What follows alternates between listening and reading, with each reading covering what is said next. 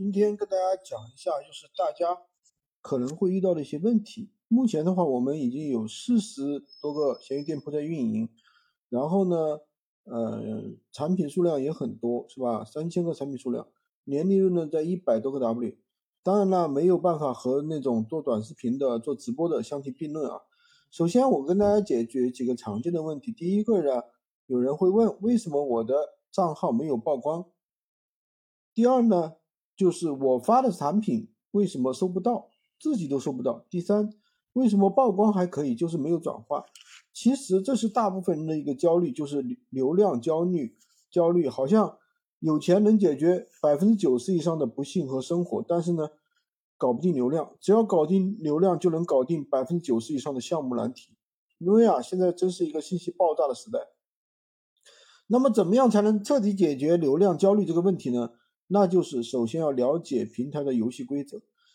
我今天用一个外行人的一个观点，外行人的一个视角来跟大家聊一聊电商的底层逻辑。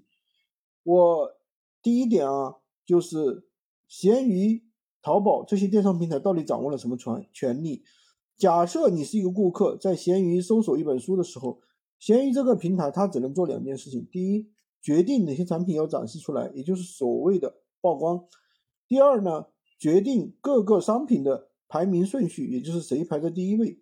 在曝光的商品，作为顾客，你点进去，点哪个商品以及是否最后会成交，其实这是平台啊决定不了的。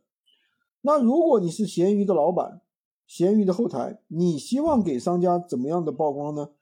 假定啊，今天在闲鱼搜索“电饭煲”这个词，那么。一共就一百个，那毫无疑问，平台肯定喜欢给历史转化高的商品更多的曝光，因为作为平台，我希望我的客户在我这里能够选择到喜欢的商商品，下次还能来这里，否则平台就会被其他流量平，否则啊，平台就会客户就会被其他平台抢走了，这个平台就消失了。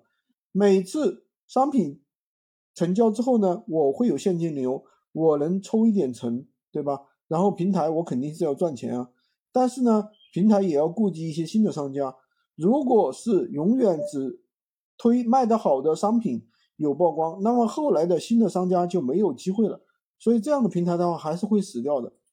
所以呢，我会分百分之三十的曝光给这些新上的这些链接。那万一老的商品，哪天不确定因素下降下架了，我也会从这些新的链接找到转化比较好的商品作为新的商品链接。所以说，我们得出一个结论：转化高的商品链接肯定会卖得越来越好。这就是为什么我们要去做补单。做补单是做电商最有效的一种方式。为什么一个商品出了好几单，就会有出了一单就会有接着来好几单呢？这就是赚钱的方法，都是写在。啊，那个书里面的，相信你懂的，对吧？第二呢，新上的商品一定会给一些的机会，给一定的曝光，这就是为什么我们每天需要上新。如果你是闲鱼的创始人，那你还有没有其他的目的呢？好吧，今天就跟大家讲这么多啊，关于降权的一些东西，后面去讲。喜欢军哥的可以关注我，订阅我的专辑，当然也可以加我的微，在我头像旁边获取闲鱼快速上手笔。